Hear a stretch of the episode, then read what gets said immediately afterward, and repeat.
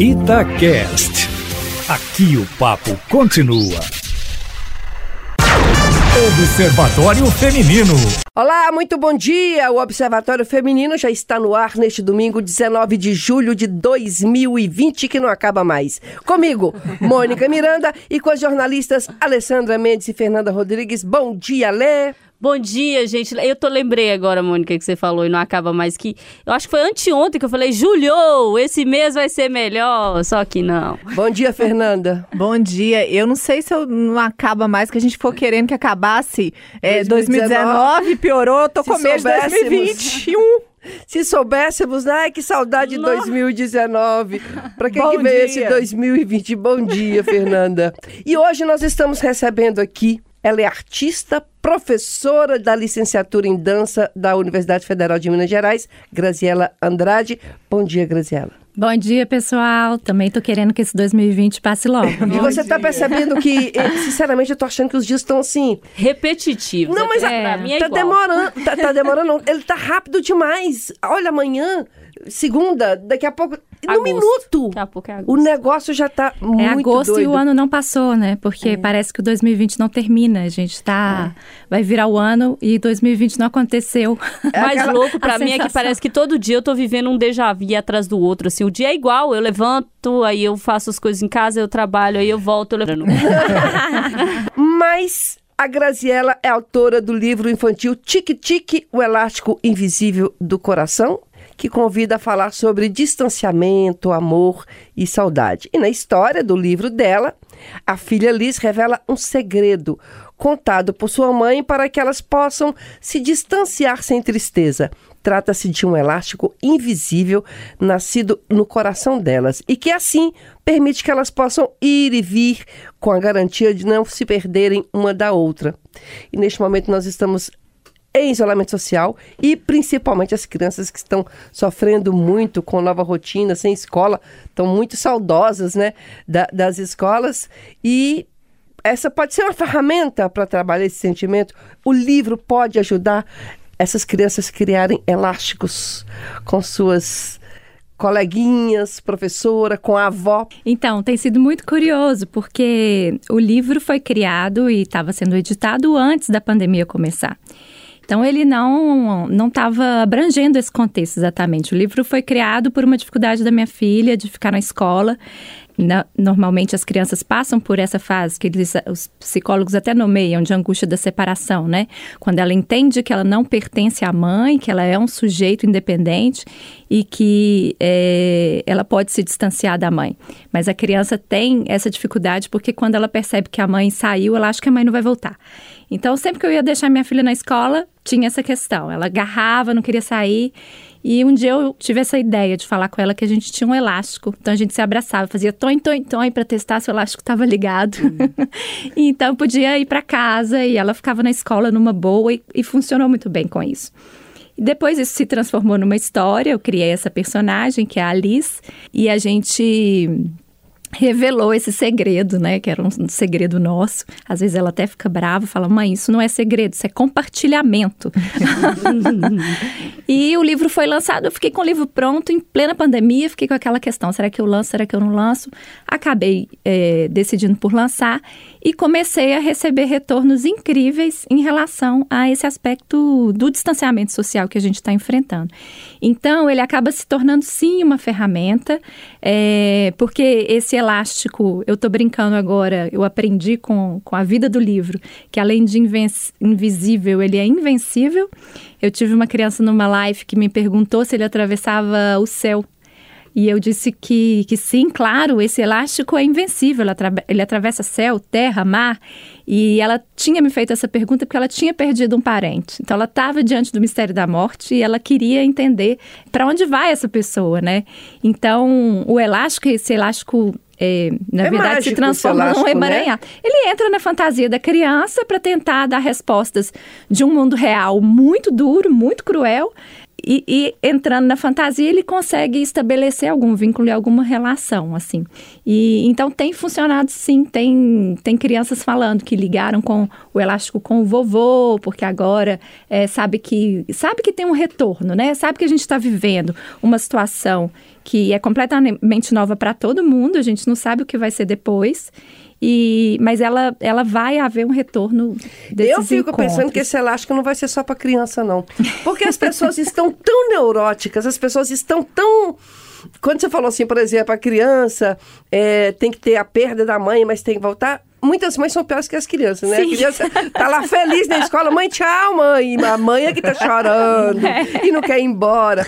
Mas eu acho que neste momento esse elástico acho que pode servir para todos nós, uhum. porque assim, a gente está precisando se apegar em alguma coisa, Exato. esperança. Eu li o livro e é justamente essa palavra que me veio, esperança, porque a vida tá muito dura, né? E é um livro infantil, mas ele me tocou tanto, ele é tão sensível. E justamente isso, porque a gente já está na idade que a gente já perdeu muitas pessoas queridas. É, eu falo que cada fase, né? Uma fase você vai em festa de 15 anos, outra hora você vai em casamento, chá de bebê e velório. Então, assim, já tô passando para a fase dos velórios. E, e, nesse momento, com esse tanto de morte por causa do, da Covid, você leu aquele, aquela, aquele livro infantil escrito para compreensão, né, de crianças muito novas, mas que fala muito para mim, adulta. É despretensioso, uhum. mas ao mesmo tempo ele traz uma esperança de que a gente não, não se perde. A gente se perde das pessoas que a gente ama é, só se a gente quiser. Porque quem morreu tem as lembranças, tem tudo que a gente viveu, que a gente pode deixar vivo ali na memória. É claro que faz é, muita falta o contato físico, que é dolorido, mas a gente não pode deixar que isso se apague dentro de nós, assim como as nossas relações, que a gente está distante agora dos amigos, dos familiares. Precisa existir esse exercício de colocar o elástico para funcionar e não deixar que o amor morra, que o carinho morra. É, eu acho que esse livro é muito importante nesse momento para isso, para dar esperança mesmo. Deixa eu só complementar, aproveitar o que a Fernanda falou. Ontem eu estava assistindo uma live de uma médium que eu gosto muito, ela chama Mayra Rocha, e ela falou o seguinte: o que, que a gente tem que ter com essas pessoas nossas que morreram, que a gente é, é, é ligada? Você tem que fazer um cantinho para ela na sua casa ou só com o retrato, ou só com algum um objeto que a pessoa gostava, para você, no dia do aniversário dela, celebrar com ela, chegar lá perto, falar: Oi, tudo bem? Quero falar para você que hoje é seu aniversário, que você esteja feliz. Tem que ter um cantinho. Eu achei isso tão interessante. No eu México falei... é assim, Mônica, tem o Dia dos Mortos, né? Tem um uhum. filme muito bonito, lindo, é. infantil também, que acho que é Viva la Vida. É é, que mostra justamente isso. Lá eles têm o Dia dos Mortos e ali tem um altar com a foto e eles precisam fazer isso para que essa pessoa, a memória continue viva com todos os familiares, é, parece né? que você está mais perto. É um elástico, sabe, uhum. que você coloca. Eu acho que nós adultos complicamos muito as coisas. Eu acho que se a gente tivesse um olhar mais infantil para várias situações, a gente poderia conseguir tratar é, o pesado de forma mais leve. Eu sou maravilhada com, com a criatividade e a imaginação infantil. Eu tenho um afilhado, o Miguel, eu sou enlouquecida com ele. E ele cria coisas assim, não, não é ele, né? Eu tô usando o exemplo, mas as crianças, assim, criou agora uma história de micropoder. Eu até mostrei o áudio pra Fernanda esses dias. Gente, é um negócio assim que eu falo. Eu não conseguia entender o que, que era o micropoder. Na cabeça dele estava formado o que, que era o micropoder, e ele agachava, e ele era o super-herói. Isso dentro de casa, porque é o que dá para ele fazer. E, e, e, olha as coisas de uma forma tão simples. E, e eu falava com ele, Miguel, mas daqui a pouco você volta pra escola. Ele é, né? né, Dindinha? Quando passar o corona? Aí eu, é, quando passar o corona. Vai passar, né, Dindinha? Já tá passando? E eu falei, daqui a pouco passa. E, e olha para as coisas simples, maravilhado, e a gente busca complexidade em tudo, né? É, inclusive no elástico, que é uma coisa simples, que a gente não pensa, mas que para criança faz muito sentido e que se a gente buscar o simples, vai fazer sentido também pra gente. A gente está afastado agora, mas, por exemplo, eu tô ligada a meu pai, a minha mãe, meus irmãos pro resto da vida. É um elástico que tá uhum. ali. Uhum. Então, assim, o distanciamento hoje ele é preciso, ele é necessário, mais do que recomendado, ele é necessário por uma questão de saber que esse elástico nos liga às pessoas e é por causa delas que a gente está fazendo isso. É para protegê-las também.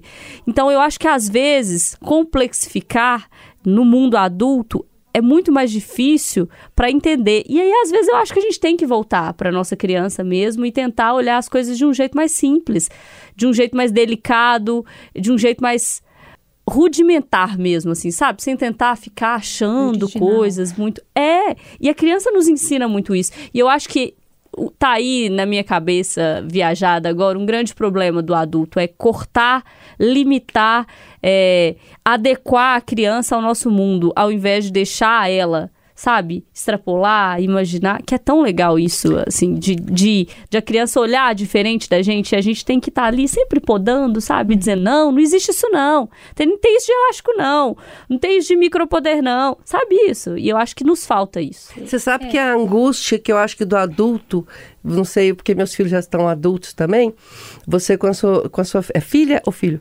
Filha. São duas filhas. Duas filhas. cinco. Eu acho que a grande angústia é quando você fala assim que ele vai passar, né, titia? E que você falava assim, é, é, vai, vai passar. É Titia não, querida, Dindinha. Dindinha.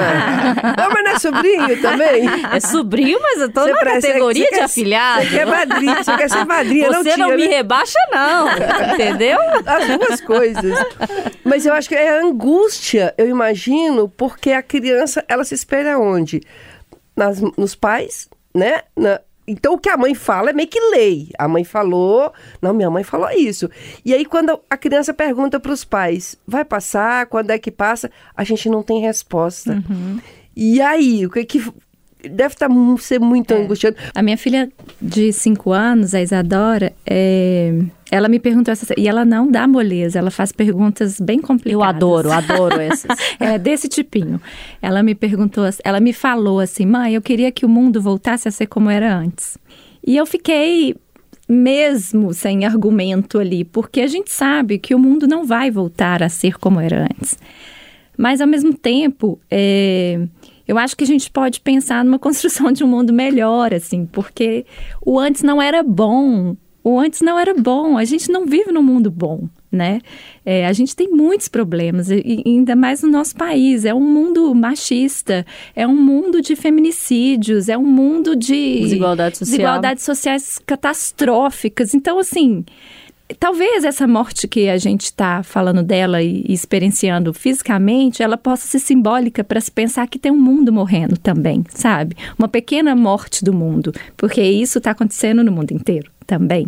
Então, daqui para frente, as coisas vão ser diferentes. Mas esse diferente, tem aí uma expressão que eu não gosto muito, que é o novo normal. Esse diferente não é um novo normal. Esse diferente é outra coisa que a gente vai ter a chance de construir. Sendo muito otimista aqui, né? Muito. Porque o. Mas eu acho que isso aqui isso que a gente está passando só vai valer se se a gente pensar a nisso, gente porque se for mudar, para voltar para o mesmo lugar, não vale a pena. Não, e se a gente ficar o dia inteiro também pensando que, poxa, vai mudar e vai mudar pra pior, e pra quê É. também, né? E a gente vê sim uma modificação. Eu nunca vi tanta solidariedade no mundo, nunca vi. Tantas pessoas trabalhando para o outro, tantas pessoas se doando para o outro. É pouco, ainda é pouco. Eu acho que a solidariedade começou a florar aí nas pessoas. O que importa é que se- isso tem que persistir. As pessoas têm que juntar essa solidariedade que elas estão tendo agora para sempre e, e juntar assim, não, eu, te- eu tenho que mudar, eu não posso voltar ao que eu era antes. eu não- os valores mudaram, Uhum. não adianta hoje eu ter. Eu já pensei outro dia, se eu ganhar na Mega Sena, eu vou para onde? Eu não posso ir para Paris. Eu não posso ir para Você Londres. vai poder daqui a pouco. Não, mas hoje eu não posso. Você tá entendendo hoje? Amanhã eu não sei se eu tô viva. Eu tô dizendo assim, o hoje eu não posso aproveitar se eu ganhar milhões hoje. Porque quando a gente pensava né, assim, não, amanhã cedo eu já faço isso. Sim. Hoje não. Você- Aí assim, o dia não tem importância É. tanto assim. Eu brinco que o coronavírus, ele colocou a gente no cantinho do pensamento, né? Que é aquele que a gente faz com a criança quando a criança faz alguma coisa errada. E o cantinho de pensamento é um lugar de reflexão. Se a gente está no cantinho, a gente tem que pensar em como a gente vai retor- retornar desse cantinho, né? Então, eu- acho que é uma hora da gente viver essa experiência é, de uma maneira reflexiva mesmo, entendendo o que, que a gente pode tirar de bom dela e o que que. E, e é como assim: vocês fizeram tanta coisa errada que agora vocês vão para o cantinho do pensamento, né? Então, como que, como que a gente pode fazer mais certo, né? E as crianças, a, a minha filha, espe especialmente, que é a experiência que eu tenho para falar sobre, né? Ela tá vivendo isso, assim. Ela tá. Ela todos os dias pensa em armadilhas contra o coronavírus. Outro dia eu peguei ela lavando a mão, porque eu ensinei a ela a cantar dois parabéns para você enquanto lava a mão, que é o tempo uhum, para a é. lavagem, né? Só que ela tava lavando a mão assim, batendo a mão com muita força. Aí eu falei, filha, por que você tá batendo a mão assim, para matar o coronavírus e batendo forte assim? e ela e ela tem esse ela fala colona, que ela não fala o R uhum. ainda. O colona como inimigo número dois dela. Número um, não vou falar quem é, porque é assuntos políticos, mas enfim. Deve ser da maioria. Deve ser da maioria. Ela vive criando. Então, assim, é, como que, o que, que a gente está aprendendo nessa fase que a gente está, né? E, e o elástico ele funciona na manutenção desses elos amorosos que a gente tem. Ele é um elo de afeto. E eu, eu falo assim, que tem uma coisa no livro que é... Não é subliminar, subliminar porque está escancarada ali, mas que não é todo mundo que percebe, é que antes do elo existe o corte. Então, tem o corte do cordão umbilical. E isso é muito simbólico, porque é o momento em que a criança deixa de ser a mãe. Até ali, ali a mãe era um só. E no momento que tem o corte do, do cordão, elas vão ter que se construir de formas diferentes. A mãe que se torna mãe né? Mesmo que seja o segundo filho, ela se torna mãe de dois, é sempre diferente a experiência. É... E a filha, o filho que se torna sujeito. Então, ele chegou no mundo e ele vai ter que se construir ali como sujeito. E para dar conta dessa separação e, desse, e dessa compreensão de que você está sozinho, né? Você precisa dos elos amorosos, você precisa de formar sua rede de afetos para dar conta de ser sujeito, de ser indivíduo e estar com o outro ao mesmo tempo. E onde encontra esse livro seu? É, o livro está à venda no grandrade.com barra que é o meu site. E aqui em Belo Horizonte, ele também pode ser comprado na livraria Quixote. Uh, e ele está à venda no exterior também, em vários países, pode ser comprado pela Amazon, porque na verdade ele foi feito num programa de uma pequena editora que, que chama Colar, que a Traduz ideia. automaticamente? Não, ela é uma editora brasileira que faz livro para brasileiros que estão fora do país. Ah, que maravilha. E que não têm acesso à língua portuguesa. Então, falando de livros, ainda sobre livros, as vendas de livros aumentaram no Brasil, segundo mostra a última pesquisa da Nielsen, em parceria com o Sindicato Nacional dos Editores de Livros, o que pode apontar para um movimento de recuperação do mercado editorial após o grande impacto com a pandemia do coronavírus. O valor acumulado das vendas, porém, ainda é menor que o registrado no período correspondente do ano passado. O desafio para quem trabalha na área, portanto, ainda é grande. E é sobre esses desafios que a gente conversa agora com a Joana Mello. Ela é sócia da editora Voo e diretora da Câmara Mineira de Livros.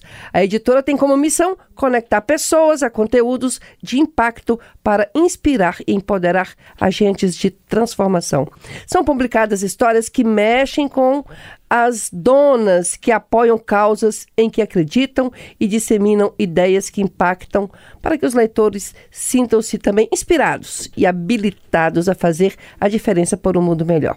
Então, Joana, vamos ouvir Quais são as adequações feitas neste período de pandemia? Quais os maiores desafios? A Câmara teve primeiro se posicionar né, perante o governo na, na, na demanda de linhas de crédito para esse setor, na demanda de eficiência nas licitações que já estavam abertas para incentivar esse mercado. E também teve que se reinventar. A Bienal do Livro Mineira estava marcada para maio, teve que, obviamente, ser suspensa. E hoje eles criaram né, o Eu Faço Cultura, que você pode entrar no bienal na sua casa.com.br, com, cria esse cupom, qualquer um pode ter acesso a um livro, são 4 mil títulos para incentivar a cultura no nosso estado, para incentivar essas empresas que seriam expositores da Bienal. Quanto nós aqui na editora Voo, o que a gente enxerga é um alinhamento de conteúdo, de, de valores que a gente sempre vinha defendendo aí nos nossos sete anos hoje de existência, nós sempre trouxemos essas bandeiras né, do capitalismo consciente, da economia regenerativa, e isso tudo veio à tona nessa né, reflexão que a pandemia trouxe. E a gente podia até aproveitar esse momento, que seria um momento que eu ainda acho que ainda não chegou essa etapa. As pessoas estão muito fissuradas, inclusive eu. YouTube, Instagram, né? É de chegar para os livros. Hum. Eu acho que agora também é um grande momento, porque você está em casa. E agora a gente poderia retornar para esse mundo tão maravilhoso dos livros, né? É, sem dúvida, está sendo. Eu, como professora, faço muito leituras científicas, né? E eu tô tão feliz de conseguir ler literatura, gente. eu vi como mudou a minha pilha, assim, do lado da cama. Não tem nenhum livro científico. Até agosto, porque as aulas já vão voltar. Mas, enfim, é, tem sido um período de descobertas literárias para mim. É, lá onde eu estou passando a, a pandemia também, eu estava até promovendo essa semana que todas as casas, como é um condomínio, então tem essa possibilidade, né? É, que todas as casas colocassem livros é, banquinhas de livros no domingo para a gente poder fazer trocas de livros, né? Tanto infantis quanto adultos. Então vai rolar isso agora nesse domingo, que aí também é uma forma de fazer é, as trocas dos livros. É, mas, mas é isso, as editoras estão enfrentando desafios muito grandes agora e também é um novo momento de se pensar é, o livro em si, né? Tanto o livro digital quanto o, o acesso ao livro é, físico, ele, ele muda. Apesar de que eu sou tradicional e adoro ir a uma livraria, escolher um livro, conversar com o livreiro, sentar, tomar um café, eu gosto disso. Existem novas possibilidades agora, inclusive de muitos autores independentes que estão fazendo seus próprios lançamentos. Então, esse mercado está mudando, ampliando e, e é importante que os leitores estejam atentos também a, a essas novas formas que estão surgindo. Né? É, eu queria aproveitar esse finzinho de observatório para convidar o nosso ouvinte para fazer um pouco esse exercício, sabe? De comprar um livro, ou repartir um livro, ou pegar num sebo, ou dividir com um amigo, não importa de onde, mas ler tirar um pouco a cabeça da internet, a cabeça é, de, dessa vida louca de rede social e ler um pouquinho, porque a gente se transporta para um outro mundo que é super importante até para compreender o mundo que a gente está vivendo. E aí quero aproveitar para fazer um, um, um alerta também sobre as crianças. As crianças aprendem, claro, é, por várias formas, mas eu se eu puder apostar na principal é o exemplo. Então, nós não vamos criar crianças leitoras se a gente não mostrar para elas como é prazeroso ler, como é legal ler, como é, é, importante ter um livro. Eu também sou tradicional, não gosto dos, dos livros digitais, não consigo, me cansa, eu fico ali meio perdida. Eu adoro quando o livro chega, então, assim, eu comprei. Um cheiro de novo. Não é? eu comprei é alguns agora, li, já li três. Bota pétalas de rosas Faltam dentro três. Ah, Vocês fazem essa isso? eu nunca experimentei. Oh, eu tenho é. uns marcadores super legais que eu compro todo lugar que eu viajo, eu compro os marcadores. Mas eu acho super importante a gente tirar um pouquinho para isso, porque o livro ele amplia conhecimento, ele nos leva para outros lugares e ele nos faz pessoas diferentes e a gente precisa disso, né? Não, não tem como. E, e leve seu filho, seu afilhado, a criança que você conhecer para esse mundo com você, porque a leitura, a educação é transformadora. Eu sou apaixonada desde sempre, acho que desde que me, me entendo por gente, eu posso dar esse testemunho do exemplo, porque é, acho que foi o primeiro vínculo que eu tive com a minha mãe, assim, consciente, foi a leitura é, dela me ensinar as primeiras palavras em casa, quando eu ainda era bem pequena. E isso, até hoje, que eu já passei dos 40, a gente ainda conversa sobre os nossos livros, a gente ainda troca livros. Pequena, assim, às vezes, os livros que eu tinha acesso eram os livros que a minha mãe lia. E que estão comigo até hoje. É, a gente passou por duas chuvas muito fortes na minha casa quando eu era criança e o telhado foi todo embora e molharam. E eles estão ali. A gente encapou esses livros, reconstruiu os livros, porque é um amor em comum que eu e a minha mãe temos. É, então, Feijão e o Sonho, é, Clarissa, esses livros, Iracema. São livros muito tradicionais que eu tenho todos encapadinhos ali no plástico porque sofreram esse dano, mas estão comigo até hoje. Alguns a minha filha já leu. Então, assim, eu não tenho como explicar o que a leitura fez com a minha vida e como ela foi importante, assim. São eu coisas digo... que a gente vai lembrando, a gente não esquece. Você estava citando os livros, eu lembrei que eu aprendi perda com meu pé de laranja lima. Meu pé, chorei muito meu pé de laranja Ali eu lima. aprendi o que, que era a perda, sabe? Éramos É um seis, chorei muito com Éramos Seis. E eu lembro que a minha mãe falou assim: tem uma continuação desse livro, que é Dona Lola, que já é a Dona Lola no asilo. E eu cresci e depois dos 30 anos eu fui achar num sebo a Dona Lola.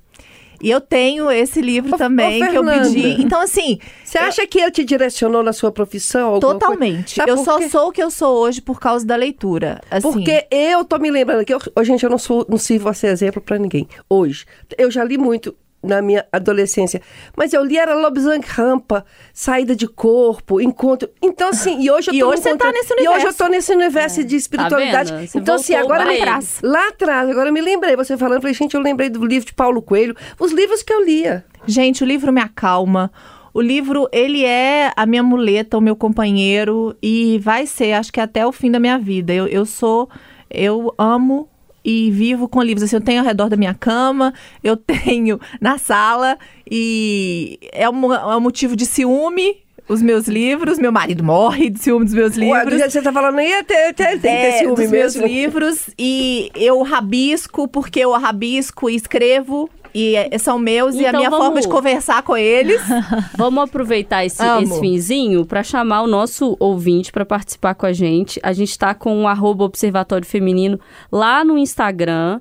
Eu queria que você mandasse uma mensagem lá pra gente. Que livro que você lê? Que livro que você recomenda? Qual que foi o livro que marcou a sua vida nesse, nesse período aí, seja na infância, adolescência, aproveitar para mandar os abraços. E terça-feira, Observatório né? online e vamos chamar para terça. Ó, a arroba Marilene Silva 21 de Sete Lagoas, minha conterrânea, que viu a primeira live e mandou mensagem depois do programa de domingo pra gente. Arroba Assis 2021, que mandou mensagem também falando que vai seguir a dica da Mônica e ver o vis-a-vis que você falou no programa passado. O Vicente Eustáquio, que mandou um abraço pra gente. A Geralda Teixeira, que falou que o tema que a gente debateu na semana passada é muito interessante, a recuperação de mulheres encarceradas. A Meire Prado e a Ana Podóloga, que mandaram mensagem dizendo que adora o programa. E a Tássia Dutra, que também falou que gostou do tema, que algum dia ela vai participar para falar sobre cuidados em saúde pública, com certeza. Então, Passa lá no Instagram, arroba Observatório Feminino Tatiaia. Manda pra gente aí sua mensagem, qual livro que marcou vocês. E conta pra gente também a história do porquê que esse livro marcou. Semana que vem a gente lê as mensagens e já se prepara, porque terça tem live no Instagram da Itatiaia. Terça, 9 horas da noite. Nem vou contar que é convidado, senão vocês vão cair pra trás duro aí no domingo e a gente precisa de todo mundo vivo na terça pra poder participar.